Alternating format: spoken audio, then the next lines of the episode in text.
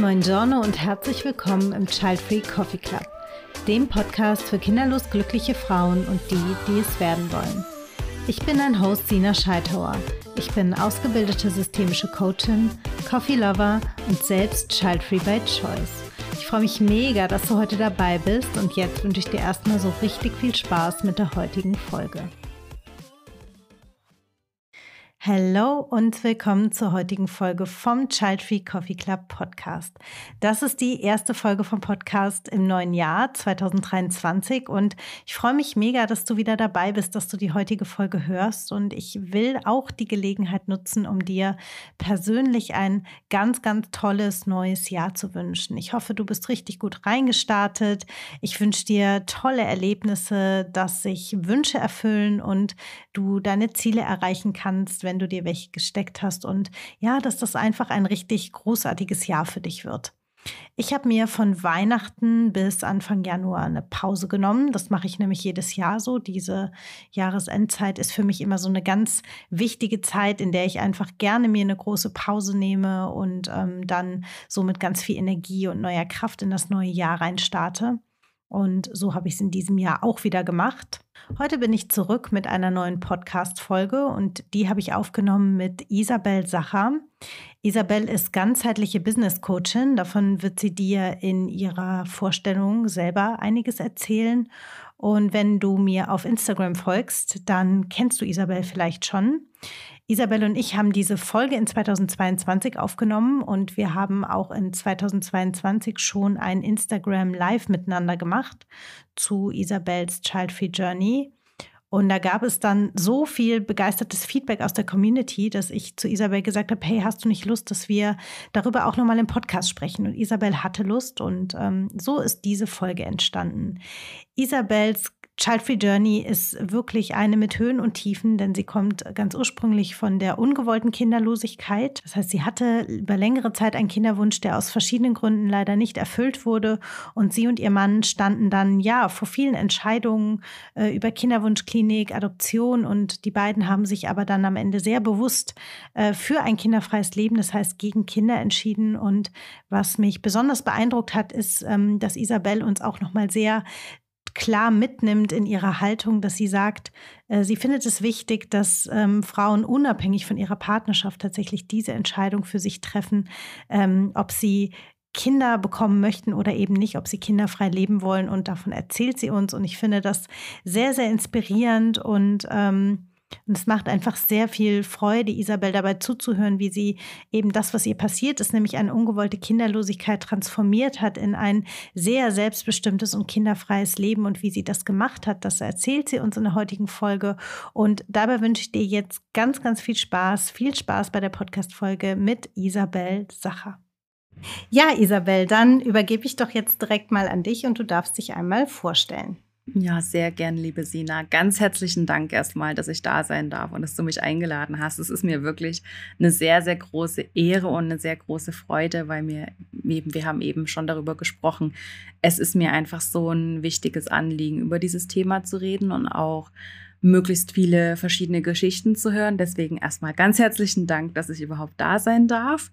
Ja, ich bin Isabel Sacher. Ich bin Holistic Business Coach, äh, selbstständig. Und das heißt, dass ich mit Selbstständigen arbeite, vor allem auch anderen Coaches und ihnen dabei helfe, ihr Business so aufzubauen und so zu gestalten, dass es eben nicht nur von außen gut aussieht, sondern sich auch nach innen richtig gut anfühlt, weil ich einfach glaube, dass es jetzt im Jahr 2022 und in den Jahren, die jetzt kommen, einfach essentiell wird, dass wir die Dinge ganzheitlich betrachten und nicht nur isoliert Business oder Privatleben anschauen, sondern dass alles ineinander fließt, dass alles auch zusammengehört.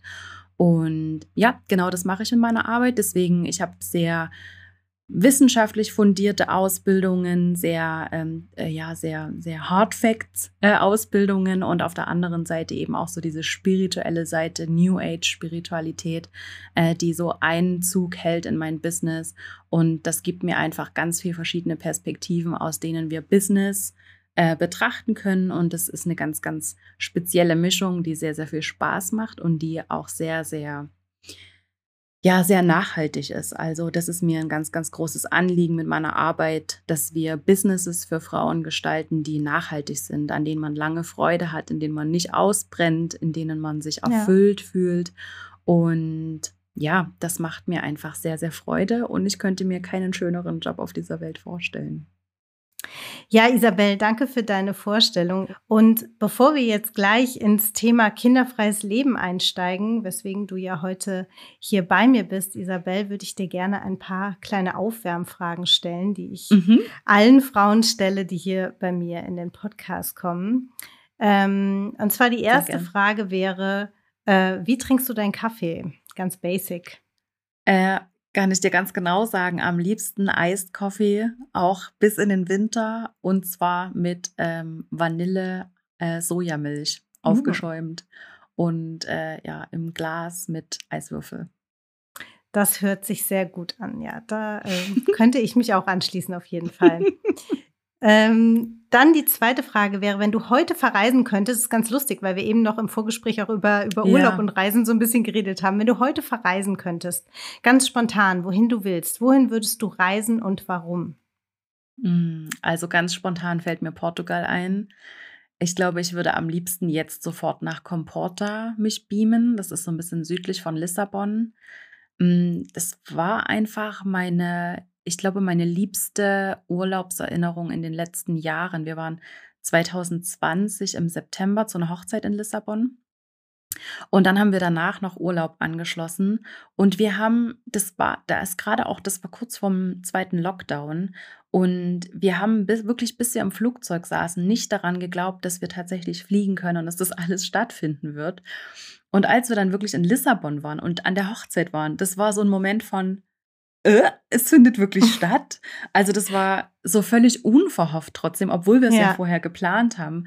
Und deshalb haben wir diese Reise sehr, sehr, sehr genossen. Also wir haben auch, ja, als wir dann ähm, im Süden waren von Portugal, ist auch bekannt geworden, dass Portugal auf die Risikoliste kommt. Und dann wussten wir halt, wir lagen da literally am Pool und haben das erfahren und wussten, wir müssen in Quarantäne, wenn wir nach Hause kommen. Und das hat uns halt so gar nicht gestresst, weil wir beide von zu Hause arbeiten können und uns da gut organisieren können mit Essenslieferungen und das, also das habe ich einfach sehr in Erinnerung, weil das so ein, so ein prägender Moment war. Und ich habe sehr, sehr, ja, ein sehr, sehr schönes Freiheitsgefühl an diesen Urlaub. Deswegen würde ich da, glaube ich, jederzeit wieder hin zurück und in, durch die schönen Keramikläden stöbern und mich mit Geschirr eindecken und einfach, ja, an den Stränden sein und der Wind weht mir durchs Haar. Das das könnte ich mir jetzt sehr, sehr gut vorstellen, ja. Cool, das klingt sehr, sehr schön. Würde ich mhm. gerne jetzt auch direkt hinfliegen, ja. so wie du es erzählst. Ja. Okay, Isabel, und dann noch eine letzte Frage. Ähm, was kannst du besser als alle anderen? Diese eine Sache, die du besser kannst als alle anderen. Oh, das ist eine super gute Frage, Sina. Finde ich eine sehr, sehr schöne Frage. Mm. Ich glaube, das, was ich besser kann als viele andere, ist abstrakt, abstraktes Denken, also Dinge in größeren Zusammenhängen zu verstehen und auch Verbindungen zu machen zwischen verschiedenen Themen, wo viele andere die Verbindungen vielleicht nicht sehen. Mhm. Mm, und ich glaube, das hilft mir eben auch sehr in meiner Arbeit als Coach, da auch Themen miteinander zu verbinden, Verbindungen zu sehen, die sonst vielleicht nicht so offensichtlich sind. Und natürlich mache ich mir auch über Themen Gedanken, über die sich ganz viele andere Menschen keine Gedanken machen. Das mhm. ist auch manchmal so ein bisschen ein Nachteil, würde ich sagen, aber ich sehe das trotzdem als große Stärke, weil ich weiß, dass ich damit auch andere immer wieder inspiriere, ja, über andere voll. Themen nachzudenken. Voll. Ja. Mhm. Ist jetzt ein ja. bisschen steil, aber Nee, doch, nee, so spontan ich, nee, finde ich gar nicht. Es macht, äh, macht total Sinn. Ja. Ja. Cool, Dankeschön. Und ich, und weißt du, was ich auch total cool finde und schön finde, dass du auf diese Frage einfach direkt auch so antworten und was abrufen kannst, ne? So, weil, und nicht sagst, oh, hm, das ist jetzt aber schwierig und ich weiß nicht, sondern irgendwie so einfach das klar hast für dich, was das ist ja. irgendwie. Das ist halt, ja. Ich, ja, Sina, ich glaube, das ist so eine wichtige Eigenschaft, die wir, die wir pflegen dürfen, generell voll, als voll. Menschen und insbesondere noch als, als Frauen. Frauen. Ja, voll. Mm, also für mich war das auch nicht selbstverständlich. Ich habe das auch gelernt, habe mir das angeeignet, über ja. mich selbst so zu denken und auch so zu sprechen. Äh, und das ist ja auch was, womit ich anderen Frauen helfe und was mir in meiner Arbeit so ein großes Anliegen ist, weil ich glaube, wenn wir dieses Selbstvertrauen haben und unsere Stärken wirklich gut kennen, dann ergeben sich so viele weitere Antworten aufs Leben so ein bisschen von selbst. Ja, voll. Ja, ich glaube, das ist der Schlüssel zu vielen Dingen. Deshalb, natürlich möchte ich das auch für mich selbst anwenden, wenn ich das mir für andere wünsche und anderen ja. dabei helfe, dann äh, muss ich da auch ein gutes Vorbild sein und äh, schamfrei über meine eigenen Stärken ja. sprechen können. Ja, cool. Das finde ich richtig gut. Hm. Ja, und Isabel, ähm, wir haben ja schon mal gemeinsam ein Insta Live gemacht äh, zum Thema ähm, kinderfreies Leben und du hast da mhm. deine Geschichte erzählt und ähm, mir war es deswegen ganz wichtig und ich habe mich total gefreut, dass du gesagt hast, ja, du kommst in den Podcast, weil ich so viel Rückmeldung und du ähm, auch, glaube ich, Rückmeldung bekommen hast zu diesem Insta Live damals und sich so ja. viele Frauen davon ähm, inspiriert gefühlt haben und ähm, ja, deine Geschichte einfach so interessant und so stark auch fanden und deswegen freue ich mich, dass du heute hier bist, um uns nochmal deine Geschichte zu erzählen. Und ähm, wenn ich das richtig erinnere und ähm, du darfst aber gleich nochmal sagen, ob ich das so ja richtig abgespeichert habe, ist es ja so, dass du von so einer eher unfreiwilligen Kinderlosigkeit, von so einem ähm, sich nicht erfüllenden Kinderwunsch aus, ähm, ja, ähm, einfach den Gründen, die du uns vielleicht gleich nochmal erzählen wirst, hingekommen bist zu einer zu einem kinderfreien Leben, dass du jetzt lebst und sagst, hey, ich ähm, mhm. ich habe das irgendwie verwandelt, ne? Ich habe das umgewandelt ähm, in etwas, was ich jetzt so ohne für mich, was ich jetzt irgendwie hm. umarmen kann. Ähm, und ähm, ja, erzähl uns doch mal, fang doch mal an, da wo du denkst, dass es für dich passt, uns von deiner mhm. Child-Free Journey zu erzählen, die am Anfang ja keine Child-Free Journey war. Ja, ähm, ja, also ich glaube, alles fing damit an, dass ich als Kind ähm, mich immer gewundert habe, dass meine eigene Tante nicht selber Kinder hatte. Und dann habe ich meine Mama mal gefragt und habe sie gefragt, warum eigentlich meine Tante keine Kinder hat. Und dann hat sie mich hingesetzt. Also ich war da vielleicht so fünf, sechs, sieben, sowas in dem Alter. Und da hat sie mich hingesetzt und hat gesagt, guck, mein Schatz, es ist so, dass ein Kind zu bekommen, das ist ein großes Glück. Und ganz viele Frauen, die haben dieses Glück, aber es gibt halt Frauen, die haben dieses Glück nicht, die haben einfach kein Glück damit. Und das ist gar nicht was, was sie nicht wollte. Sie wollte immer sehr gern Kinder, aber sie hat halt leider das nicht bekommen. Und deswegen ist er auch sehr traurig und deswegen hat sie dich aber so lieb und deswegen ist es wichtig, dass sie die Verbindung zu dir hat als ihre Nichte. Und ich weiß noch, da habe ich damals schon gedacht, ah krass, also wenn mir das passieren würde, dann würde ich, glaube ich, einfach ein Kind adoptieren, ist doch egal. Also mhm. ja, also das, mhm. war, das kann ich mich sehr, sehr lebhaft daran erinnern. Mhm. mhm. Also ich finde erstmal ist meine Mama halt super gut damit umgegangen und hat Total. das sehr, sehr schön mir erklärt und auch das finde ich sehr spannend, dass ich eben in dem Alter schon diesen Gedanke hatte, ja, dann adoptiere ich. Also wenn mir das passieren würde, dann adoptiere ich einfach. Ja.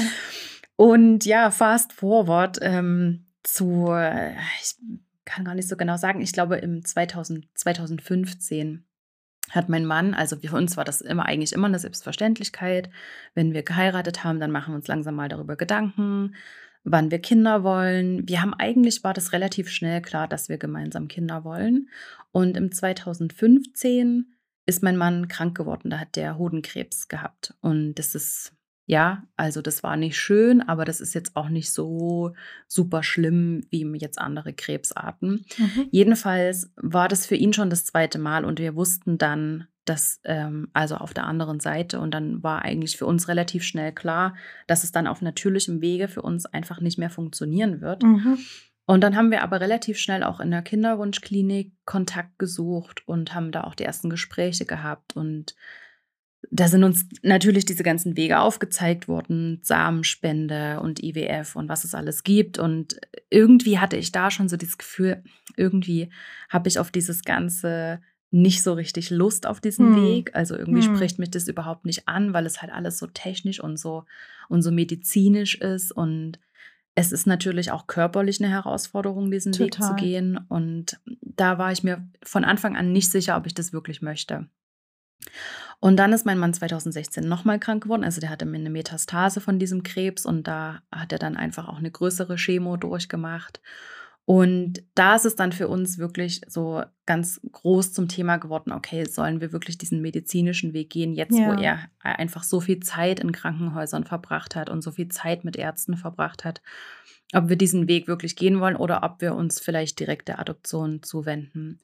Und dann mhm. haben wir uns eigentlich relativ schnell auf diesen Weg Adoption geeinigt und haben da auch so die ersten Schritte unternommen und hatten uns da angemeldet und ja, sind schon so die ersten die ersten Schritte gegangen und hatten uns auch schon auf dem Land geeinigt und hatten da schon so Kontakte aufgenommen. Also ja, schon so ein bisschen fortgeschritten. Und irgendwie ist der Funke einfach nie so richtig übergesprungen. Also wir waren beide nie so richtig, dass wir gesagt haben, wir sind so 100% all in. Und gerade bei einer Adoption, das muss man sich halt, also genau wie bei einer äh, IWF, ähm, das muss man sich einfach halt sehr bewusst überlegen und man muss diese Entscheidung ja. sehr bewusst ja. treffen. Und bei der Adoption glaube ich noch mal mehr, weil man das eben auch vor anderen erklären und verteidigen muss, warum man das möchte und wie man vorbereitet ist und wie die finanzielle Situation ist ja. und wie man gedenkt, es möglich zu machen das muss man schon sehr rechtfertigen alles. Und da muss man sich der Sache einfach auch sehr klar sein und sehr, sehr sicher sein. Und das hat uns schon, ja, die ganzen Jahre immer so ein bisschen gehemmt. Also wir haben immer mal so kleine Schritte vorwärts gemacht und dann waren wir wieder so ein bisschen so, hm, wollen wir das wirklich? Und dann haben wir das letztes Jahr, ja, ich glaube letztes Jahr 2021 mal für uns so ein bisschen weiter eskaliert und haben gesagt, hey, also wir müssen jetzt langsam auch eine Entscheidung treffen. Mhm. Ähm, Adoption geht halt auch nur in einem gewissen ähm, Altersrahmen. Je nach Land ist das halt sehr unterschiedlich und für das Land, wofür wir uns hätten entscheiden wollen, da wäre das dann auch, hätte es eine Obergrenze gegeben und ja, da muss man einfach so verschiedene Dinge dann auch beachten und dann mhm. geht es halt auch nur zu einer bestimmten Zeit. Und ja, wir haben das dann einfach nochmal besprochen, äh, wie das ist mit dieser Entscheidung, ob wir das jetzt, ob wir definitiv all in sind oder mhm. nicht, weil für mich war klar, wenn if it's not a heck yes, wenn es nicht ein hundertprozentiges Ja ist, dann, ja. dann ist es ein Nein, weil wir halt das so bewusst machen müssen und weil wir halt auch viel aushalten müssen in diesem ja, Adoptionsprozess. Total. Und da muss man sich einfach sehr, sehr sicher sein. Ich will damit überhaupt nicht sagen, dass ein Adoptionsprozess unweigerlich sehr anstrengend und sehr kompliziert sein muss. Muss es nämlich nicht aber man muss es sehr, sehr bewusst treffen. Und ja, wir waren dann wirklich an dem Punkt, wo wir uns auch fast darüber getrennt hätten, weil das für mich einfach so, so sicher war oder so eine Selbstverständlichkeit war, dass wir das machen. Und mein Mann hat gezweifelt, also und mhm. völlig zu Recht gezweifelt. Das ist mhm. eine große Sache und es ist. Ja eine große Verantwortung, die man da trägt. Also das trägt man generell bei einem Kind und ich glaube bei einem Adoptivkind noch mal mehr, weil dieser ganze kulturelle Rucksack noch mitkommt, den man Voll. auch mit bearbeiten muss oder den man mit im Blick haben muss und dann ist noch dieses Thema mit dem White Savior Komplex. Also gerade wenn man ein farbiges Kind, ein schwarzes Kind adoptiert, dann muss man sich dessen auch einfach bewusst sein, äh, dass da auch Rassismus in, in, eine Rolle spielt. Und das sind sehr, mhm. sehr viele Feinheiten. Mhm Isabel, kannst du, ich will dich jetzt nicht unterbrechen, aber kannst du vielleicht White Savior Komplex noch mal ein bisschen was dazu ja. sagen, weil ich bin mir nicht sicher, ob alle wissen, ja, was das absolut. ist. absolut. Also der White Savior Komplex, so wie, wie ich es verstehe, ich bin absolut keine Expertin auf diesem Gebiet, aber habe mich damit so ein bisschen auseinandergesetzt in, der, in dem Zusammenhang. Das ist so ein bisschen dieses ähm, dieses typische Bild von weiße Menschen gehen nach Afrika und wollen da was Gutes tun und verschlimmbessern das eigentlich so ein mhm. bisschen. Mhm. Also, mhm. dass man halt so von außen kommt und einer Kultur in einem afrikanischen Land irgendwas überstülpen will, eine weiße Kultur überstülpen will, die ähm, ja auch die, die, die lokale Kultur nicht genug ähm, schätzt oder dass man halt da so, so ein bisschen drüber fährt mit der eigenen, mit der eigenen, mhm. mit den eigenen Ideen, mit mhm. den eigenen Visionen mhm. und die lokalen Dinge überhaupt gar nicht so richtig entstehen können. Und dann halt auch so dieses Rettersyndrom. Ne? Man fühlt ja. sich da dann halt auch so äh, man spendet nach Afrika und hat da was Gutes getan ähm, und fühlt sich dann halt dadurch besser, obwohl man halt ganz oft hintenrum äh, das vielleicht nicht wirklich besser macht oder dass man da sensibler damit umgehen müsste mhm. oder dass man mhm. ja das anders fördern kann. Jedenfalls mhm. eben, das ist halt so dieses typische Bild mhm. oder weiße mhm. Familie fliegt nach Afrika, adoptiert sich ein Kind und hat das Gefühl, es hat was Gutes getan. Ähm, damit muss man halt, das muss man sich einfach bewusst sein, dass es mhm. halt auch immer eine Story auf der anderen Seite gibt und dass da halt ganz oft auch Familien auseinandergerissen werden. Und ja, die, die Kinder vielleicht im eigenen Land auch besser aufgehoben sind, weil sie eben nicht diesen Kulturschock machen, weil sie dann nicht in ein mhm. weißes Land müssen und da zur Schule müssen. Mhm. Also ja, dieses ganze Thema Rassismus ist da einfach in, in, ein wichtiges Thema, was man halt mit beachten muss bei einer Adoption. Und deswegen, ja, waren wir einfach im, im Zweifel ähm, und haben dann letztes Jahr uns damit nochmal genauer auseinandergesetzt und hätten uns eben, wie gesagt, fast über, diesen, über diese Auseinandersetzung getrennt, weil das für mich halt so eine Selbstverständlichkeit war, ja. dass ich ein Kind möchte. Und als dann klar war, okay, für meinen Mann ist es ein Nein, wenn es nicht ein hundertprozentiges Ja ist, dann ist es ein Nein, also muss es ein Nein sein.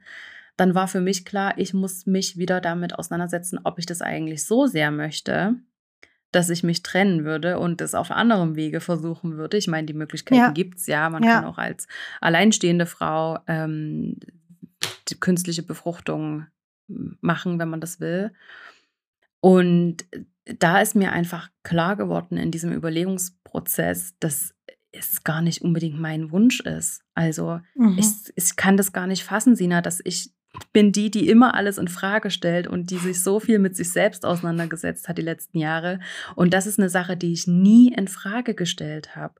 Und da hatte ich das erste Mal diese Gelegenheit, mich wirklich zu fragen: Hey Isa, ist das eigentlich dein eigener Wunsch oder ist das einfach nur immer so eine Konstante in deinem Leben gewesen? weil es so von außen halt ganz normal war und weil alle Kinder bekommen haben und weil sich deine Oma und deine Mama sich das halt so gern wünschen dass du das für dich selber gar nie entschieden hast.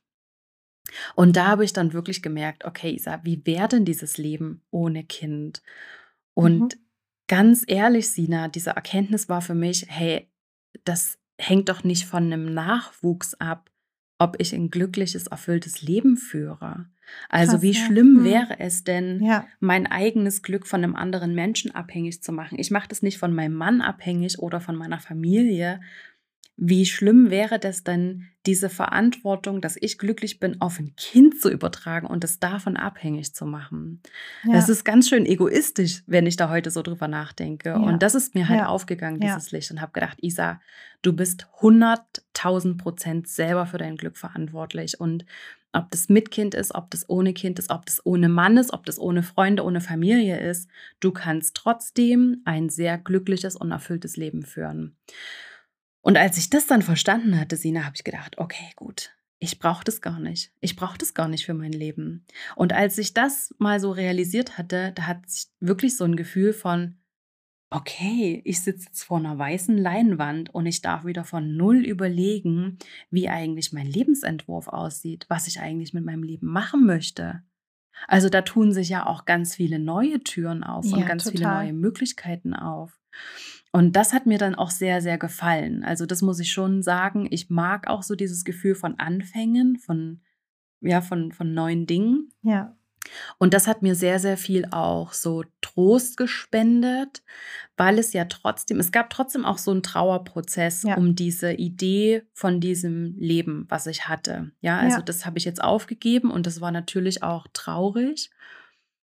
Und gleichzeitig hat mich das getröstet, das ist eben diese, ne, die, die, Theorie der Gleichzeitigkeit, hat mich das sehr Voll. getröstet oder hat mich das sehr motiviert, auch, okay, jetzt liegt auch so ein neuer Weg vor mir und ich darf das neu gestalten und darf die Inhalte für mein Leben wieder neu bestimmen, weil das ist natürlich schon so, dass ein Kind sehr, sehr viel Inhalt vorgibt im Leben. Genau. Also ja, ja. Struktur, Kindergarten, Schule, Ferien, nur dann kann man in Ferien gehen das gibt schon viel vor und jetzt kann ich das halt wie selber wieder neu entscheiden. Und dann haben wir das einfach auch ganz bewusst wieder losgelassen, diesen Kinderwunsch, und haben entschieden, wir können auch sehr, so sehr, sehr gut ein richtig gutes Leben führen. Und jetzt bin ich gerade so an dem Punkt, wo ich auch einfach super gespannt bin. Also ich freue mich ja. auf das, was kommt. Wir haben jetzt überhaupt nicht so feste Pläne. Also ich habe einfach gern noch den Wunsch, irgendwann mal ein Haus zu kaufen und es umzubauen. Äh, und ansonsten können wir halt einfach so von Jahr zu Jahr neu gestalten ja. und neu entscheiden. Ja. Und das ist, das gibt mir gerade ganz, ganz viel Ruhe und Freiheit. Und wie gesagt, das ist auch sehr, sehr motivierend.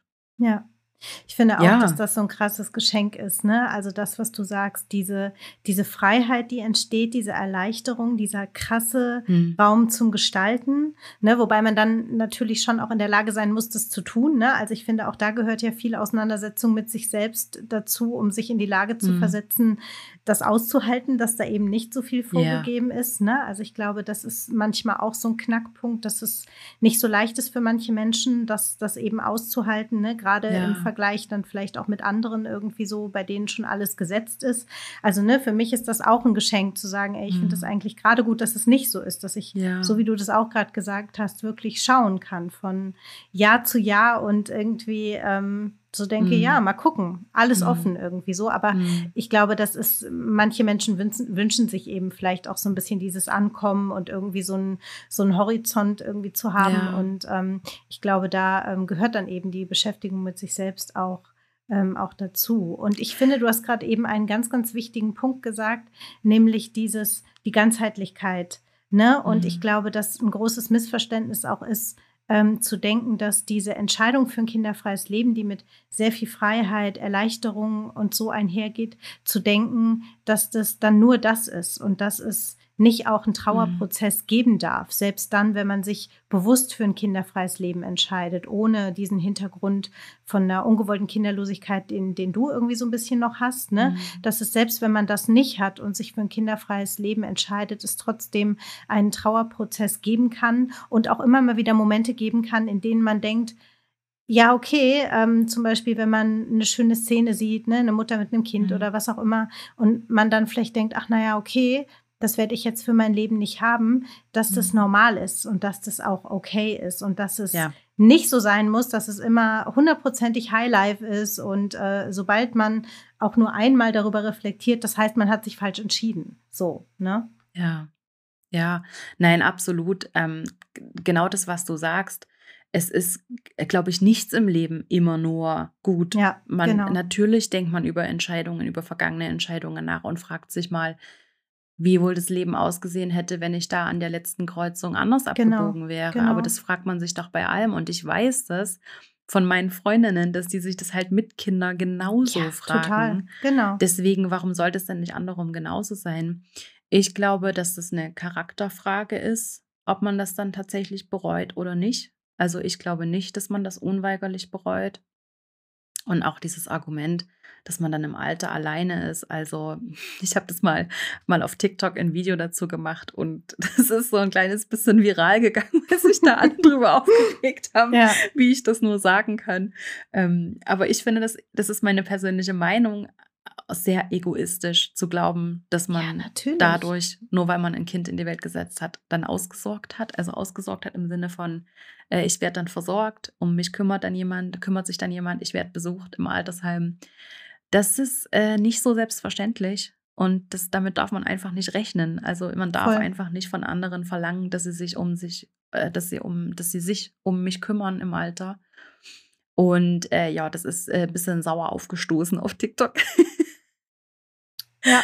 Aber ja, das ist äh, meine persönliche Meinung dazu. Also ja, das hm, finde es einfach schwierig, da zu erwarten oder zu glauben, dass man dann, äh, dass das Leben dann äh, in Ordnung ist, wenn man Kinder bekommt oder dass das irgendwas kittet, was vielleicht Voll. auch im eigenen Leben nicht so gut funktioniert. Und auch was du vorher noch gesagt hast, ich glaube, dass es, ähm, warum es vielleicht auch manche dann tatsächlich bereuen, ist, weil es vielleicht auch aus der falschen Intention heraus entstanden ist, ein Kind. Also wenn man halt versucht, damit eine Lehre zu füllen oder Probleme zu lösen, dann ist das halt auch nicht so die beste der beste Weg, glaube ich. Ja. Weil man diesem Mensch einfach direkt so eine Verantwortung überträgt. Finde ich nicht gut.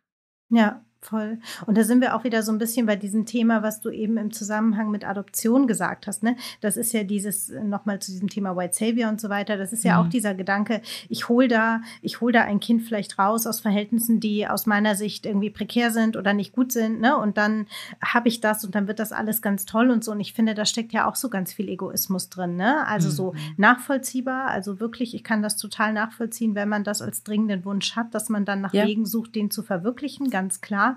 Aber dennoch ähm, ist auch das irgendwie ähm, ja ein egoistischer Gedanke. Und ich finde, wenn es ums Kinderbekommen geht, dann ähm, sollte es doch auch um die Frage gehen, was braucht denn dieses Kind von mir? Und ich glaube, und da kann ich natürlich nicht aus Erfahrung, aber aus sehr, sehr vielen Beobachtungen sprechen, dass Kinder sehr, sehr, sehr, sehr viel brauchen von mhm. ihren Eltern. Egal, ob sie leibliche Kinder sind oder adoptierte Kinder ja. sind. Ähm, beide brauchen sehr viel ähm, von ihren Eltern. Und ich glaube, dass es beim Kinderbekommen gerade auch in der ersten Zeit einfach sehr, sehr viel ums Geben geht. Ne? Und mhm. dass man sich ähm, einfach damit auch beschäftigen muss. Ne? Bin ich denn bereit, das zu tun? Und dass es auch völlig in Ordnung ist, zum Schluss zu kommen, nee, ich bin nicht bereit, ja, sondern ähm, ich stelle fest, dass ich mir eigentlich eher etwas für mein Leben wünsche, dass ich ja. eher etwas zu meinem Leben hinzufügen will und ähm, gar nicht mich so sehr damit beschäftigt habe, was ich eigentlich irgendwie alles mhm. geben möchte. Ne? Und da habe ich eben auch so in dem gedacht, was du über diesen Adoptionsprozess erzählt hast dass ich so dachte, ja, krass, da beschäftigt man sich ja gezwungenermaßen ganz aktiv damit, was muss ich alles geben, weil einfach externe Menschen das von einem erwarten und das alles abfragen. Aber eigentlich sind diese Themen, die da abgefragt werden, die Themen, mit denen sich eigentlich auch Eltern oder mhm. Menschen mhm. befassen müssten, finde ich, ähm, mhm. die sich für ein leibliches Kind entscheiden. Ne? Ja. So, also ich weiß aber nicht, wie du das siehst. Halt du hast da vielleicht noch mal, du ja. hast vielleicht noch mal einen anderen Blick darauf, ne? Aber dass ich so denke, ähm, eigentlich fände ich das so wichtig, dass, dass die Frauen, die wirklich ja. sich damit beschäftigen, will ich Mutter werden, sich genau diese Dinge auch fragen, so, ja. Mhm. Ganz genau so ist es, Dina. Also ich glaube nicht, dass das so sein muss ich glaube, da liegt auch ganz viel Schönheit in diesem, äh, komm, wir probieren es einfach mal und legen es drauf an und gucken, was passiert. Also ich finde auch in dieser Naivität liegt auch ganz, ganz viel Gutes. Und äh, das ist ja im Business schlussendlich nicht anders. Wenn ich das gewusst stimmt, hätte, ja. was es alles bedeutet, mein Business zu haben, dann hätte ich es vielleicht nie gemacht. Ähm, und trotzdem bin ich froh, dass ich es gemacht habe. Und ich glaube, das ist äh, mit dem Kind genau das Gleiche. Man muss nicht immer alles wissen, in letzter Konsequenz, was das alles bedeutet. Man kann sich auch einfach mal darauf einlassen und an den Aufgaben wachsen. Die Frage ist, ob man sich das grundsätzlich zutraut. Das sollte man einfach für sich beantwortet haben. Aber ja, in diesem Adoptionsprozess ist man halt gezwungen. Das ist einerseits ein Vorteil, andererseits eben meiner Meinung nach eben auch ein großer Nachteil, weil man alles so bis ins letzte Detail durchdenken muss und überlegen muss und für jede Frage irgendwie schon eine Antwort haben muss. Und das macht natürlich das auch so ein bisschen kaputt, dieses, hey, hm. ich traue mir das grundsätzlich zu, hm. ich gehe jetzt einfach hm. mal los und gucke Schritt für Schritt, dass ich daran wachse und dass ich das lerne, was ich brauche. Äh, ist ja eigentlich auch ein sehr, eine sehr gesunde Art, die Dinge anzugehen. Und ja, deswegen, also es hat Vorteile, aber es macht eben die Dinge auch so ein bisschen also, wie soll ich sagen, es macht diese Anfangs-, diese Grundentscheidung schwerer, weil einem ja. die, die, die Schwere der Dinge, die, die Auswirkungen aller Dinge einfach so halt von Anfang an bewusst sind. Und mhm. dann weiß man, man mhm. muss irgendwie dreimal in dieses Land reisen und da dann vor Gericht und man braucht dann einen Anwalt vor Ort und dies und das. Und wenn man das halt alles nicht wüsste und einfach mal drauf los, dann kann man so von Schritt zu Schritt das einfach machen, was man braucht. Und ja, ja, es hat so beides seine Vor- und Nachteile, aber das, du hast absolut recht, wenn du sagst, man sollte auch bei einem leiblichen Kind ähm, vielleicht einmal mehr darüber nachdenken, was das in letzter Konsequenz bedeutet, weil auch ich sehe das in meinen Beobachtungen bei meinen Freundinnen, dass sie das halt vorher, stellt man sich das oft auch schöner vor, als es dann tatsächlich ist. Voll. Und dann, ja, merken sie dann, dass das äh, Alltagsleben vielleicht doch gar nicht so cool ist, wenn ständig immer alle krank sind und die Kita ständig zu hat wegen irgendwelchen Viren und man da eigentlich sich in einer ständigen Zerreißprobe befindet. Voll. Ja. Ja. Ja, ja und ähm, ich finde, du hast ja eben auch gesagt, ähm, also du hast so dieses Wort Selbstverständlichkeit benutzt, ne? dass du gesagt hast, für mich war das immer eine Selbstverständlichkeit. Ähm, Kinder zu bekommen. Also das stand für mich gar nicht in Frage. Und ich glaube, das ist ja etwas, was grundsätzlich einfach ähm, so ist in der Gesellschaft. Ne? Also dass die meisten Menschen ja. ganz selbstverständlich davon ausgehen, dass man Kinder bekommt. Und ähm, ich bin total bei dir mit diesem Zauber des Anfangs so. Also, ne, da gibt es, glaube ich, sogar auch ein Gedicht irgendwie von wegen, dass der beschützt und so weiter. Und ich glaube, das ist auch so, ne? Also, dass es irgendwie gut ist, auch in Dinge reinzutauchen und es einfach auszuprobieren. Und ähm, bei diesem Thema habe ich, ist es mir an, an manchen Stellen aber einfach ein bisschen zu viel, weil ich so den Eindruck habe, dass es oft gar nicht also für viele Frauen gar nicht gangbar ist, überhaupt darüber nachzudenken, weil es so selbstverständlich mhm. ist in der Gesellschaft und so stark erwartet wird, dass ähm, dieser Raum überhaupt nicht da ist, zu sagen, boah, ähm, ich weiß gar nicht so richtig, ob ich das überhaupt möchte. Ne? Und da ja. würde mich interessieren, ähm, wie hast du das für dich selber erlebt und wo also was würdest du sagen, wie hat sich das in deinem Kopf eingepflanzt, dass das so eine Selbstverständlichkeit ist? Ich habe verstanden, ja. dass ähm, du mhm. als Kind sehr stark davon geprägt schon warst, dass es einfach was Tolles ist, Kinder zu haben. Ähm, mhm. Und ich habe auch eben was gehört von Erwartungen, familiäre Erwartungen. Was würdest du für dich ganz persönlich sagen, was bei dir noch dazu beigetragen hat? Ich glaube, so richtig kann ich das gar nicht festmachen. Ich glaube, das ist so eine Mischung aus Sozialisierung, ähm, ich muss dazu sagen, ich bin im Osten Deutschlands aufgewachsen und das ist äh, sehr ländlich, also noch sehr auch äh, von der DDR geprägt. Und meine Elterngeneration ist da, glaube ich, auch noch so ein bisschen anders aufgewachsen. Das war einfach nochmal eine Spur selbstverständlicher, Kinder zu bekommen und auch viele Kinder zu bekommen. Man war da einfach auch noch sehr so in diesem System denken, hey, das ist einfach, wie das funktioniert und so ist halt auf der Dinge und wir fügen uns da. Und ich glaube, gerade auch jetzt so im Kontrast zur Schweiz sehe ich das ganz deutlich, dass einfach auch diese äh, die Boomer-Generation zum Beispiel, dass die einfach auch schon bewusster darüber nachgedacht haben, als es meine Eltern mhm. in Sachsen gemacht haben, mhm. zum Beispiel. Weißt mhm. du, was ich meine? Und dann mhm. hat sich das natürlich auf mich übertragen. Also, das war für mich einfach als Kind nochmal so eine, einfach ein Gesetz. Das ist, also wir sind dafür da, als Menschen uns fortzupflanzen und um Familie zu stärken und äh, Familie auch aufrechtzuerhalten weil man natürlich in der DDR auch davon abhängig war. Also das war einfach wichtig, da ein, ein sehr, sehr starkes Support-Netzwerk zu haben. Und ja. Familie war dann natürlich, also die eigene Familie zu erweitern, eine Möglichkeit, ja. sich dieses ja. Support-System zu, selber zu schaffen. Und ähm, ja, ich glaube auch, Feminismus äh, hat da einfach ein bisschen später eingesetzt, als das vielleicht in den alten Bundesländern oder jetzt zum Beispiel auch in der Schweiz, weil ich in der Schweiz lebe. Ich glaube, dass grundsätzlich so dieser gesellschaftliche Hintergrund, in dem ich aufgewachsen bin und natürlich auch, ähm, es gab einfach auch keine Vorbilder. Also ich hatte eben diese Tante, die nicht selber Kinder hatte und die aber unfreiwillig kinderlos war. Und das war in meinen Augen was ganz, ganz Trauriges und was Schlimmes. Also eben, auf, obwohl meine Mama das sehr, sehr schön mit mir besprochen hat, hat es eben gleichzeitig auch vermittelt, sie hat Unglück gehabt, sie hat Pech gehabt, das ist was Schlimmes, es ist traurig, was ihr passiert ist. Also in dem Fall war das ja auch so, sie war ja unfreiwillig ja. wirklich kinderlos. Ja. Aber ich hatte effektiv auch kein Vorbild, nicht ein einziges. Also wenn ich eine coole Tante gehabt hätte, die bewusst kinderfrei gelebt hätte, dann hätte ich da, wäre ich bestimmt anders aufgewachsen und hätte mir da viel früher schon mal Gedanken gemacht. Und so hat sich das einfach so eingepflanzt, dass ich das bis zu meinem 33. Lebensjahr, Sina, nicht in Frage gestellt habe. Und ja. das muss man sich mal überlegen. Ja. Ich habe alles in meinem Leben in Frage gestellt.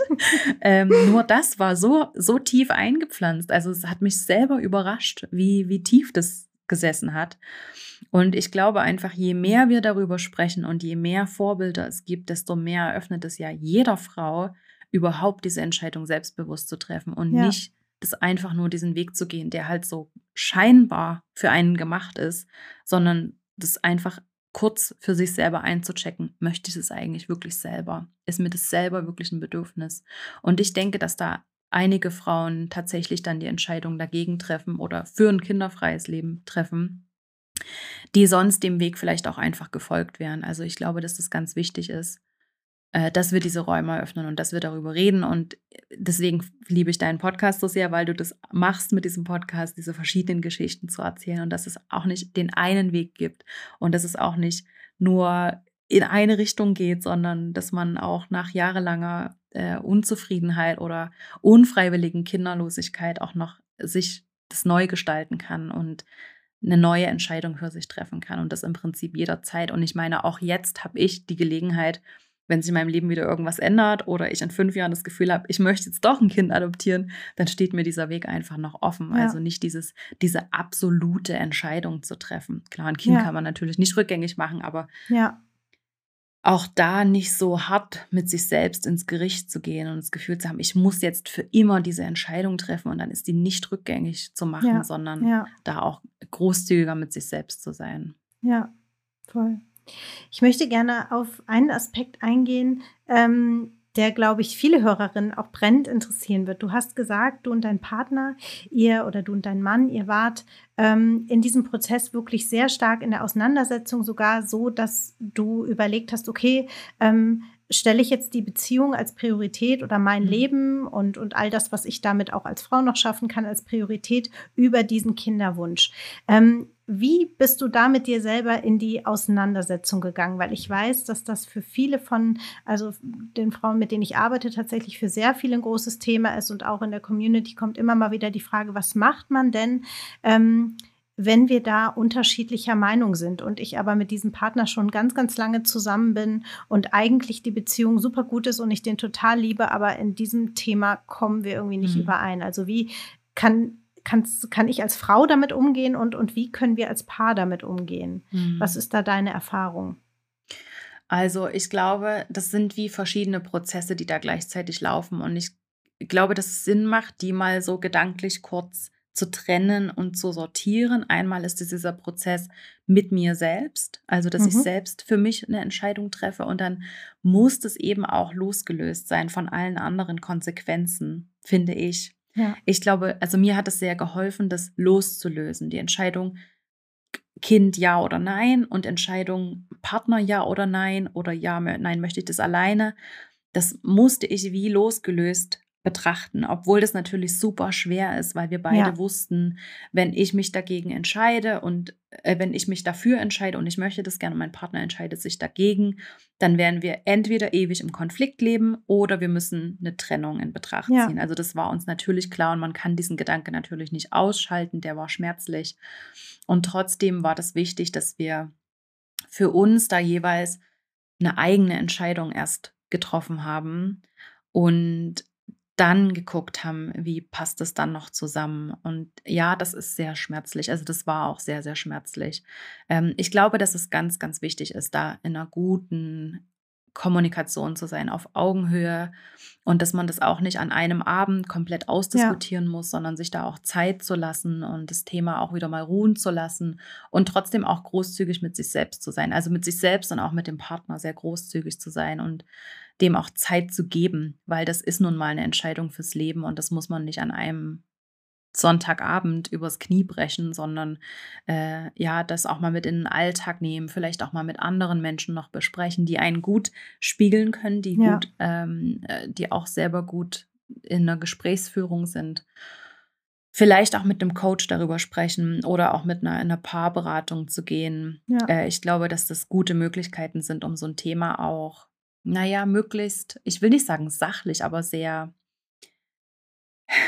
sehr, sehr ganzheitlich anzugucken und nicht sich in den Momenten den Gefühlen so hinzugeben. Also das sicher, diese Prozesse wirklich zu trennen, weil sonst kommt man da nie raus. Sonst ist das Ja. irgendwie wie so ein Teufelskreis. so ein Knäuel, Aber wenn ich die Entscheidung Mhm. treffe, dann passiert Genau. das. Und wenn ich die Ja. Entscheidung treffe, dann passiert das. Und dann werde ich ganz alleine enden. Das ist ja dann oft so dieser, Ja, dieses Katastrophendenken, was total. dahinter steckt sondern dass man das wirklich sehr erwachsen betrachtet und so isoliert mal anguckt, auch wenn das schwer ist, aber ich glaube, das ist ein guter Ansatz.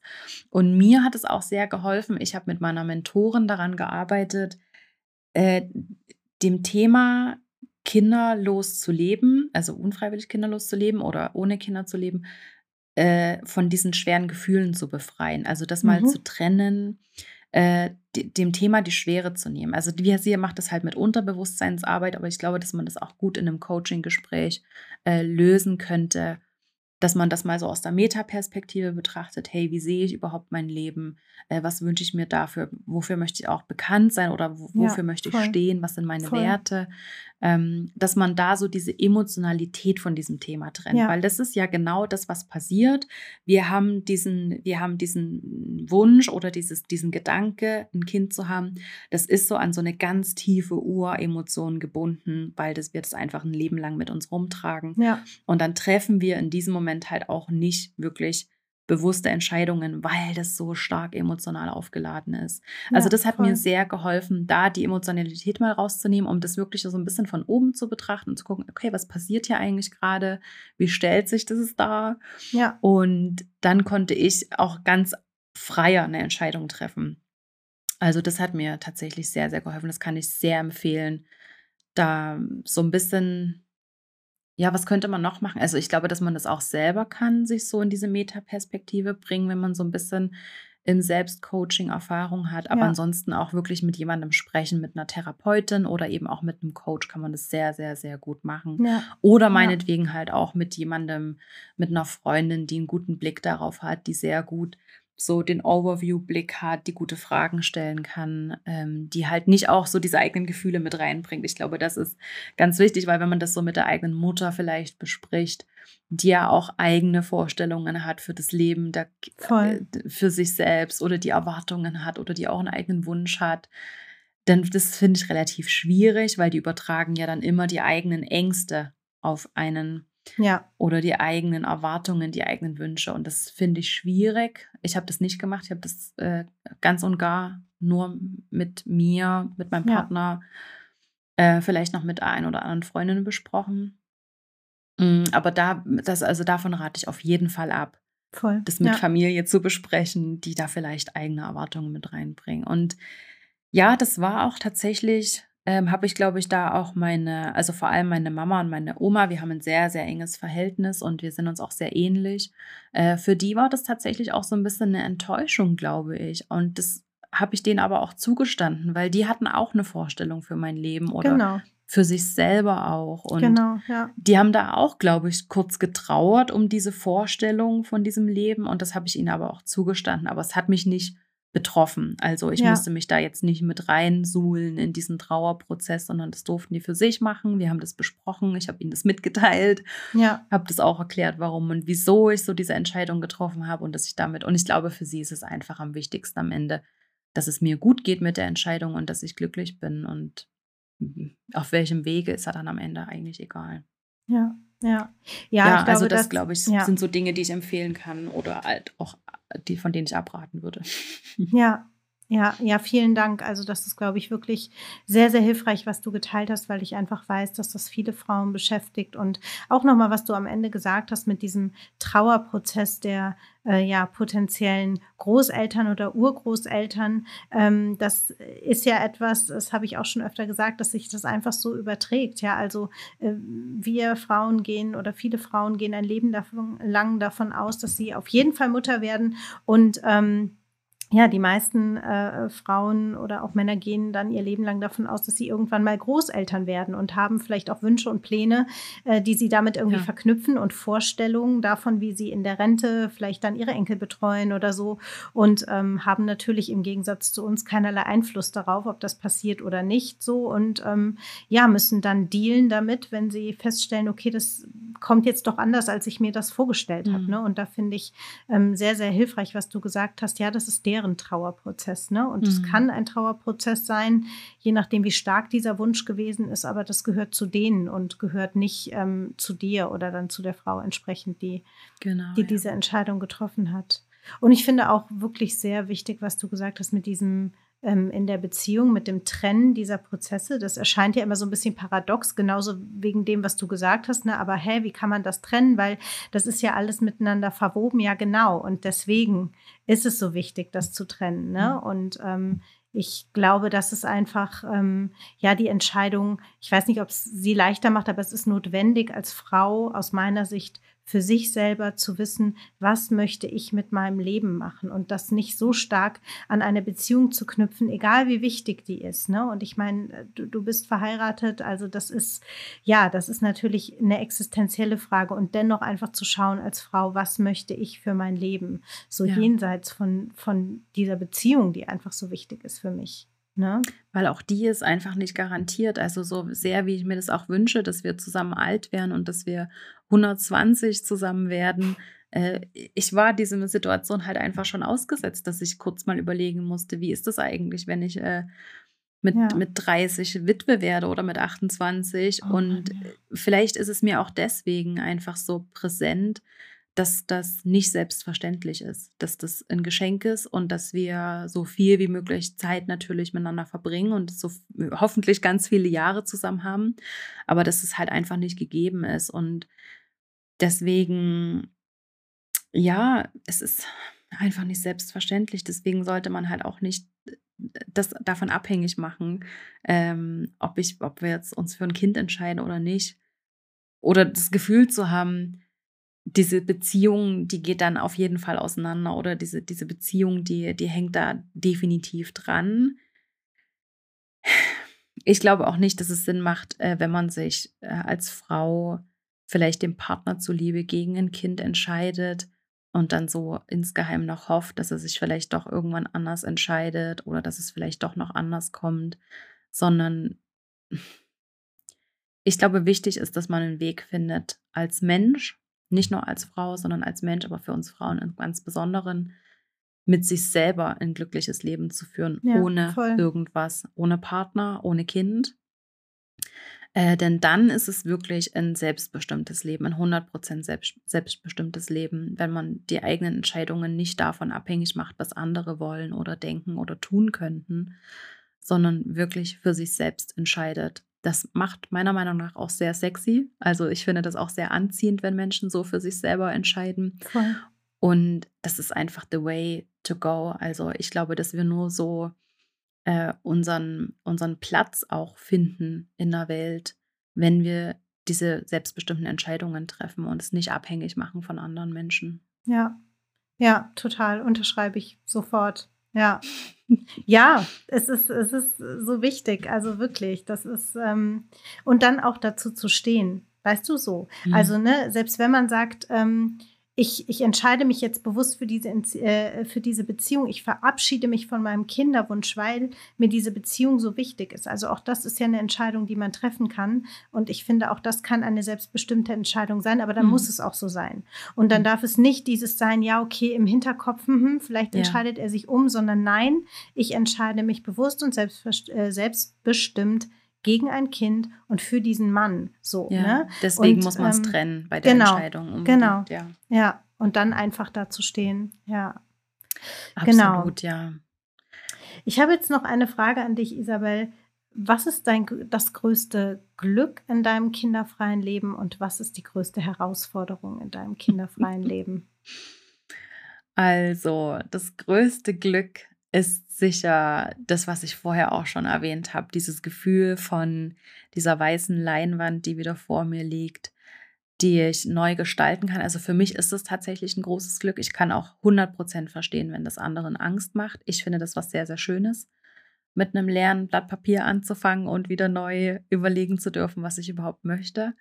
Mm, und ich bin auch, also ich bin auch einfach sehr neugierig und sehr gespannt auf dieses Leben, wie sich das entwickeln wird. Und mittlerweile kann ich mir das so, so gut vorstellen, alleine auch alt zu werden. Also das war ja, das möchte ich einfach noch ergänzen, in diesem Moment ist mir ja bewusst geworden, dass ich gar niemanden brauche, um sehr glücklich zu werden im Leben. Also ich brauche auch ja. meinen Partner nicht dafür. Ja. Und wenn der sich jetzt meinetwegen auch dagegen entschieden hätte oder gegen mich entscheiden würde, dann würde ich auch ein sehr, sehr glückliches, unerfülltes Leben führen. Also ich mache das nicht von anderen Menschen abhängig. Ich glaube, das war so der wichtige Kernmoment. Aber mh, mm, ja, ich glaube wirklich so diese, diese Gestaltungsfreiheit wieder zu haben und das auch zu genießen, kinderfrei zu sein. Also das hat auch so viele Vorteile.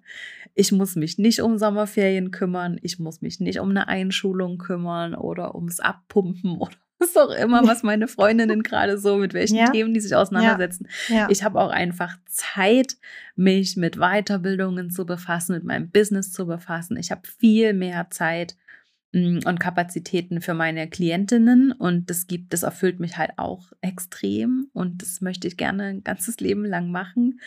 Und das gibt mir halt auch dieses Gefühl von, ich kann was weitergeben, das macht Sinn, mein Leben, ich arbeite was Sinnstiftendes. Also ich glaube, das ist schon ähm, auch so eine weitere selbstbestimmte Entscheidung, die man treffen sollte für sich selbst. Also ja, diese, diese Gestaltungsfreiheit, die finde ich tatsächlich am schönsten ähm, oder finde ich das größte Glück an der Kinderfreiheit. Die größte Herausforderung ist sicher, und da bin ich absolut auch schuldig im Sinne der Anklage, ist dieses Vergleichen auch mit anderen. Also wir mhm. haben viele Freunde, die eigene Kinder haben, wir haben Kinder in der Nachbarschaft. Und dieses, also was ich wirklich am anstrengendsten finde, ist dieses, also nicht, dass das, also das sagt ja nicht oft jemand, aber das schwingt immer so mit, naja, du hast überhaupt keine Ahnung, wie das ist mit Kindern. Und äh, du weißt überhaupt nicht, was Müdigkeit ist und du weißt überhaupt nicht, äh, wie anstrengend dieser Alltag ist. Und dann denke ich mir einfach immer so, okay, also Kinder sind nicht, sind nicht der einzige Grund für Stress auf dieser Welt und für ja. Schlafmangel, ja. ja. Ähm, und zweitens finde ich das auch einfach, ach, das ist so, ich weiß gar nicht, was da mitschwingt, aber da, da schwingt so dieses, ich möchte eigentlich gern Mitleid von dir, dass hm. ich Kinder habe und dass ich es hm. schwer habe. Hm. Und ich denke dann einfach immer so, hey, sorry, ich habe diese Entscheidung sehr selbstbestimmt für mich gestimmt und ich bin da durch einen krassen Prozess gegangen. Ja, das hättest du auch machen können. Und ich hoffe ja. das für dich, dass du auch durch diesen Prozess gegangen bist und dich ganz bewusst dafür entschieden hast. Und ja, dann darf man das trotzdem auch mal doof finden. Aber dann muss man doch es nicht äh, von anderen noch erwarten, dass ich sie jetzt mitleide.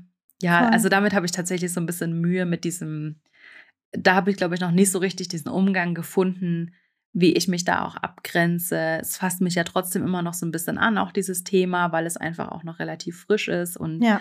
ich äh, bin auch immer so ein bisschen im Struggle, wie viel ich davon erzähle, wie viel ist gesund zu erzählen, auch so im, im alltäglichen Gespräch. Ja, ja, in so einem Podcast ist es ja super easy, aber so im Alltäglichen. Und äh, also da finde ich definitiv noch so meinen mein Umgang, aber ich glaube, das ist auch okay. Da das ist ein Prozess und an manchen Tagen gelingt mir das sehr, sehr gut, darüber zu stehen und zu sagen, ja, also selber ausgesucht. Ja, voll. und auf der anderen Seite natürlich, also Mütter haben es auch nicht leicht und es ist äh, natürlich absolut selbstverständlich. Ähm, dass da ganz, ganz vieles auch sehr, sehr schief läuft. Und da habe ich natürlich absolutes Mitgefühl damit. Also ja, da so ein bisschen so diesen, diesen, diese, diesen, wie soll ich sagen, diesen Grad zu finden zwischen ich genieße das, was ich habe und gleichzeitig grenze ich mich ab, kann aber trotzdem Mitgefühl haben, wenn es anderen halt nicht so gut geht in ja. dieser Rolle. Ja. Also da das zu finden, jeden Tag wieder neu, das, das finde ich tatsächlich am herausforderndsten im Moment. Ja, ja, das kann ich total gut nachvollziehen. Es ist äh, auch ein Thema, das mich sehr, sehr, sehr beschäftigt. So, also grundsätzlich dieses Verhältnis zwischen Müttern und kinderfreien Frauen ähm, mhm. und diese diese Frage, inwieweit ähm, darf man als kinderfreie Frau sich überhaupt auch mal beschweren darüber, dass, ne, wie du auch gerade gesagt hast, oder über oder irgendwas, ja. Also beschweren äh, ist das falsche Wort. Nein, aber einfach mal sagen, boah, ich bin, ich, ich brauche jetzt unbedingt Wochenende, weil, keine Ahnung, ich hatte irgendwie eine herausfordernde Woche im Business oder ich hatte mhm. ähm, was auch immer, ja. Also äh, wir sind ja alle ja. Menschen, ne? Und wir haben alle Leben, die, die, äh, weiß ich nicht, mit vielfältigen, tollen Sachen, aber auch mit Herausforderungen einhergehen gehen. Ja. Und ähm, da habe ich manchmal auch so ein Gefühl von, das ist nicht so gut möglich. Also da, mhm. ähm, ne, da, da geht es dann schnell in die Richtung von, hä, na ja, aber du hast doch gar keine Kinder, dann kann das ja alles nicht so anstrengend sein. Und ich denke dann immer so, ähm, nee, stimmt so, ich habe diese Herausforderung nicht und ich bin auch heilfroh, dass ich durchschlafen kann mhm. und all diese Sachen. Ähm, nur ich finde das immer nicht so gut, warum das so verglichen werden muss. Ne? Ja, und ähm, ich genau. habe alles Verständnis, auch für diese ganzen strukturellen Geschichten müssen wir nicht drüber reden. Ähm, aber ich würde mir irgendwie wünschen, dass es trotzdem möglich ist, als kinderfreie Person irgendwie auch ähm, teilhaben zu können und ähm, auch mal was sagen zu können darüber, was vielleicht nicht gut läuft, ohne dass dann mhm. die Keule kommt. Aber eigentlich ist das bei dir alles gar nicht schwierig, weil äh, du hast ja keine Kinder. So, ne? Und das war ganz interessant. Ich hatte letztens ähm, dazu einen Beitrag gemacht auf Instagram und da ging es dann ziemlich ab, weil ich äh, im Grunde das auch gesagt habe, ne, dass ich mir irgendwie wünsche, dass kinderfreie Frauen auch mal über ihre Herausforderungen reden können mhm. und dass ich mir vor allem auch wünsche, dass Eltern nicht immer automatisch davon ausgehen, dass sie wissen, wie es ist, kinderfrei zu leben. Weil ich finde, das ist ein großes Missverständnis, weil wenn man ähm, ohne Kinder gelebt hat in der Zeit, in der alle ohne Kinder gelebt haben, als wir, keine mhm. Ahnung, Anfang Mitte 20 waren im Studium oder so. Natürlich, da hatte niemand Kinder, da war das ganz normal. Aber ja. jetzt, in den 30ern, ist mhm. es Also ich finde es natürlich super normal so, aber es ist in der Gesellschaft schon der andere Weg, in Anführungsstrichen, wenn man ohne Kinder lebt, freiwillig, ja. Und was das bedeutet, das wissen Menschen, die Kinder haben, nicht. Und da merke ich dann, dass es mich ähm, manchmal so ein bisschen stört, dass äh, die Bereitschaft fehlt, diese Perspektive einzunehmen, sondern automatisch gesagt wird, ja, okay, ähm, ist doch alles super easy. Ich erinnere mich noch früher, das war doch cool, da hat man das ganze Wochenende nur Netflix geguckt. Und ich denke mir immer so, ja, aber das war halt vor zehn Jahren und mhm. so ist doch unser Leben jetzt heute nicht mehr. Ne? Also ja. das Leben von kinderfreien Menschen, ich weiß nicht, wie du das empfindest, ähm, das verändert sich ja trotzdem auch. Und man entwickelt sich trotzdem auch weiter und man steht heute ganz woanders. Und das finde ich, ist eine verkürzte Draufsicht äh, zu denken, dass das ähm, alles äh, im kinderfreien Leben immer automatisch so ist wie damals, als wir irgendwie alle Anfang 20 waren. Ne? Und ja, da total. fehlt mir dann auch manchmal so ein bisschen ähm, das Verständnis von der anderen Seite irgendwie mhm. so.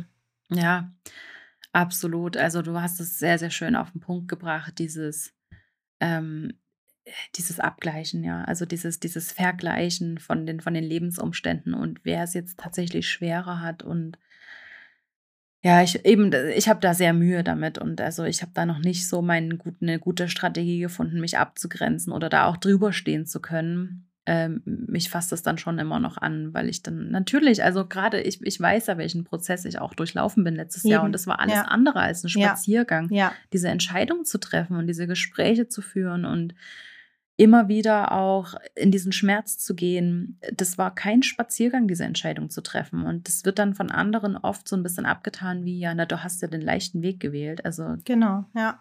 Äh, ja, der ist vielleicht auch nicht immer leicht. Und gerade wir als Paar, wir haben sehr, sehr viele schwere Zeiten auch durch. Also ich weiß schon, was es bedeutet, wenn es im Leben nicht nur rund läuft. Also ja, ja, ja. Ja, das ist einfach, man unterschätzt das, man unterschätzt, glaube ich, immer, die Erfahrungen, die andere machen. Total. Man sieht halt immer nur die eigenen Erfahrungen und wir sind halt einfach nicht so empathisch, dass wir 100 Prozent immer alles nachvollziehen können. Ja. Ja. Und da fehlt natürlich dann an, auf beiden Seiten immer mal wieder das Verständnis. Das ist ja ganz natürlich. Und dann muss man auch dazu sagen, Sina, ich, das merke ich in den letzten zwei Jahren einfach massiv, dass alle irgendwie so ein bisschen grundgenervt sind. Total, Wir laufen ja. alle so ein bisschen ja. mental auch auf dem Zahnfleisch und das, das, die ganzen Dinge, die so in der Weltpolitik auch los sind, Total. die lassen uns alle nicht kalt und die kommen, und dann kommen ja diese Themen einfach noch on top. Und dass da dann halt Voll. mal das Verständnis fehlt, ist nur natürlich. Voll, ja. Deshalb, ja, also das merke ich schon in den letzten zwei Jahren. Das ist, ist jetzt halt bei mir im Prozess so ein bisschen parallel gelaufen, aber ich glaube schon, dass das auch einiges dazu beiträgt, dass an manchen Stellen die Nerven auch einfach blank liegen. Ich kann es auch verstehen, wenn manche mit äh, drei Kindern irgendwie ein Jahr lang im Homeoffice waren und äh, das geht nicht spurlos an einem vorbei. Absolut, absolut, auf jeden Fall. Das, das sehe ich genauso und das ist auch ein wichtiger Aspekt und das ist ja auch das, was ich eben meinte. Ne? Also dass natürlich strukturell gesehen ähm, Mütter da immer noch mal einfach ganz andere Aufgaben zu bewältigen haben. Das ist ähm, ohne Frage so und dass sich da ganz, ganz viele Dinge verändern müssten, absolut. Ähm, und ich finde einfach, ähm, ja, das sollte auf den Schultern ausgetragen werden der Menschen, die es entscheiden und nicht, sag ich mal, ja. auf den Schultern anderer Frauen, die ja. einfach anders leben. Ne? Und das ist so das, was ich dann beobachte ne? Das einfach. Ähm, Aber ganz ehrlich, ja. Sina, ich glaube, äh, genau diese strukturellen Themen, die sind für mich eigentlich nur ein weiterer Grund, mich dagegen zu entscheiden. Voll. Und für ein kinderfreies Voll. Leben zu entscheiden. Warum sollte ich mir das denn jetzt besonders schwer machen noch? Warum sollte mir ich mir das zu gut Deutsch über den Arsch ziehen, wenn es andere versäumt haben, da gute Politik zu machen Absolut. und es auch angenehm zu machen? Absolut. Also wenn ein Land wie Deutschland äh, Angst hat, dass ihnen die Bevölkerung wegstirbt in den nächsten 50 Jahren, dann muss sich auch einfach in der Politik was drehen. Dann können wir das nicht davon abhängig machen oder können uns nicht darauf verlassen, dass schon hoffentlich die meisten Frauen das Gefühl haben, dass sie Kinder wollen. Dann muss sich vielleicht auch langsam einfach mal was drehen, dass es äh, möglicher wird. Also es ist für viele halt auch einfach eine, eine, eine Möglichkeitsfrage, ob das finanziell ist oder ja, kapazitätsmäßig. Das muss man einfach auch anerkennen. Und ich denke, ja, ich denke, dass sich grundsätzlich in den nächsten Jahren auch mehr Frauen noch für ein kinderfreies Leben entscheiden ich weiß nicht, ob du das mitbekommen hast, es gab jetzt so einen ganz interessanten Artikel in der Psychology Today, dass äh, Single-Männer auf dem Markt immer schwerer haben, weil die Ansprüche an Beziehungen so gestiegen ja, sind. Ja, ja. Und ich glaube, daran erkennt man auch einfach, dass viele Frauen in, diesen, in diese Prozesse gehen von, was möchte ich eigentlich was will im ich Leben? eigentlich voll. Was ist mir überhaupt wichtig? Was für eine Art Beziehung möchte ich? Was muss ein Mann meiner Meinung nach auch haben, damit ich mit dem, damit ich auch diese Kompromisse überhaupt bereit bin einzugehen?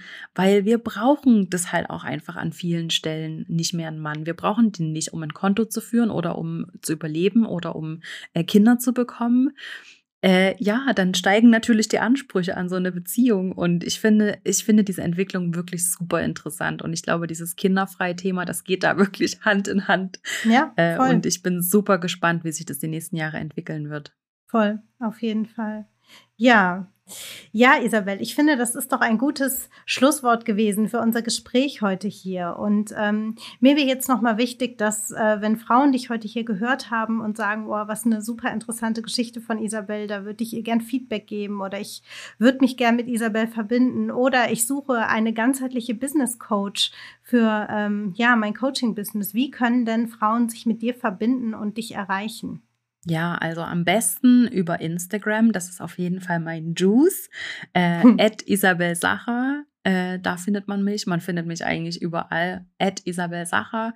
Ich bin eben das meiste, die meiste Zeit auf Instagram, mittlerweile eben auch relativ viel auf TikTok. Da mache ich auch ab und zu mal Videos zum Thema Kinderfreiheit. Ähm, habe da auch ein, zweimal schon ein Video gemacht, was recht viral gegangen ist, weil ich da ähm, die Jennifer Aniston und die Oprah erwähnt habe. Und das sind ja beides so ein bisschen, ja, die Meinungen darüber sind gespalten, ob die jetzt wirklich glücklich sind mit ihren Entscheidungen oder mit ihren Lebensumständen.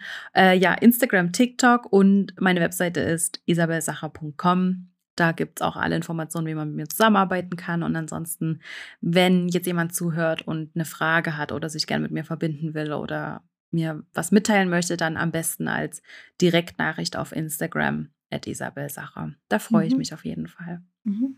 Genau, das verlinke ich natürlich auch alles nochmal in den Show Notes. Du bist ja immer für mich so ein bisschen Isabel. Ich äh, lese ja auch dein Newsletter und dann sehe ich immer, ach, Isa ist jetzt auch auf Be Real und äh, macht TikTok-Videos und so. Und ich bin immer so nicht so sehr experimentierfreudig. Deswegen, ich gucke mir das immer ganz gerne an, was du da alles so machst äh, auf irgendwelchen anderen Social-Media-Kanälen und überlege mir mal, ob ich dann vielleicht irgendwann, wenn alle anderen schon wieder weitergezogen sind, vielleicht Ja. auch nochmal. Aber ich glaube, zu TikTok wird es mich nicht ziehen. Das ist tatsächlich, also es, ähm, ja, reizt mich Ist absolut so in. Ordnung. Ich Ja, habe einfach, voll. ich liebe das, neue Dinge auszuprobieren. Ja, ja, Wenn es nicht deutlich so geworden dir. ist, dann spätestens jetzt. Äh, ich stehe wirklich auf diese neuen Dinge und setze mich gerne auch mit den neuen Medien auseinander und liebt es einfach, mich da auszuprobieren. Und gerade Be Real ist jetzt gerade so das Neueste. Also Ja, auch da bin ja. ich auch at dieser Sache. Ähm, und ja, ich probiere das gerne aus für meine Community und teile dann meine Erfahrungen und die, die Lust haben, die machen mit. Und äh, wenn nicht, dann ist es eben auch absolut in Ordnung. Aber ich mache das Genau. jetzt nicht, äh, weil ich denke, dass ich daraus einen riesen Nutzen ziehen kann, Ja, sondern einfach, weil ich selber darauf Lust habe und weil ich Spaß dran habe. Ja, das merkt man auch auf jeden Fall. Genau. Ja, liebe Isabel, vielen Dank, dass du hier warst. Es hat mir ganz, ganz viel Spaß gemacht. Und wenn ich hier auf den Timer gucke, dann sehe ich, dass wir auch echt lange gequatscht haben. Und ich glaube, Mhm. das wird ein ganz, ganz hilfreiches und interessantes oder hilfreiche, interessante Podcast-Folge für die äh, Hörerinnen. Ja, also dann würde ich sagen, lass es dir gut gehen und Ich danke dir von Herzen, Sena. Das war ganz, Ja. ganz, ganz schön und ich wünsche dir noch ganz, ganz viele wundervolle Frauen zu erreichen. Und ich hoffe wirklich, dass du mit deinem Podcast so der ein oder anderen bei der Entscheidung, die Entscheidung einfach leichter machen kannst, Ja. weil sie gehört hat, was es für unterschiedliche Wege gibt und dass es nicht schwarz oder weiß ist. ja, voll, auf jeden Fall. Ich danke dir. Ja, also mach's gut, Isabel. Bis dann. Danke, tschüss. Das war's für heute im Child Free Coffee Club Podcast. Ich hab's total gefeiert, dass du dabei warst. Damit du zukünftig keine Folge verpasst, abonniere auf jeden Fall den Podcast. Und wenn du Lust auf noch mehr Inspiration rund um den Child Free Lifestyle und Vernetzung mit den anderen kinderfreien und nicht entschiedenen Frauen aus meiner Community hast, dann check auf jeden Fall meine Website www.sina-scheithauer.de oder meinen Instagram-Kanal @sina-scheithauer. Auf meiner Website findest du neben meinem Blog auch meine Coaching-Angebote für kinderfreie und nicht entschiedene Frauen. All diese Infos kannst du natürlich auch nochmal in den Shownotes nachlesen. Jetzt wünsche ich dir noch einen ganz tollen Tag. Lass es dir gut gehen und wir hören uns.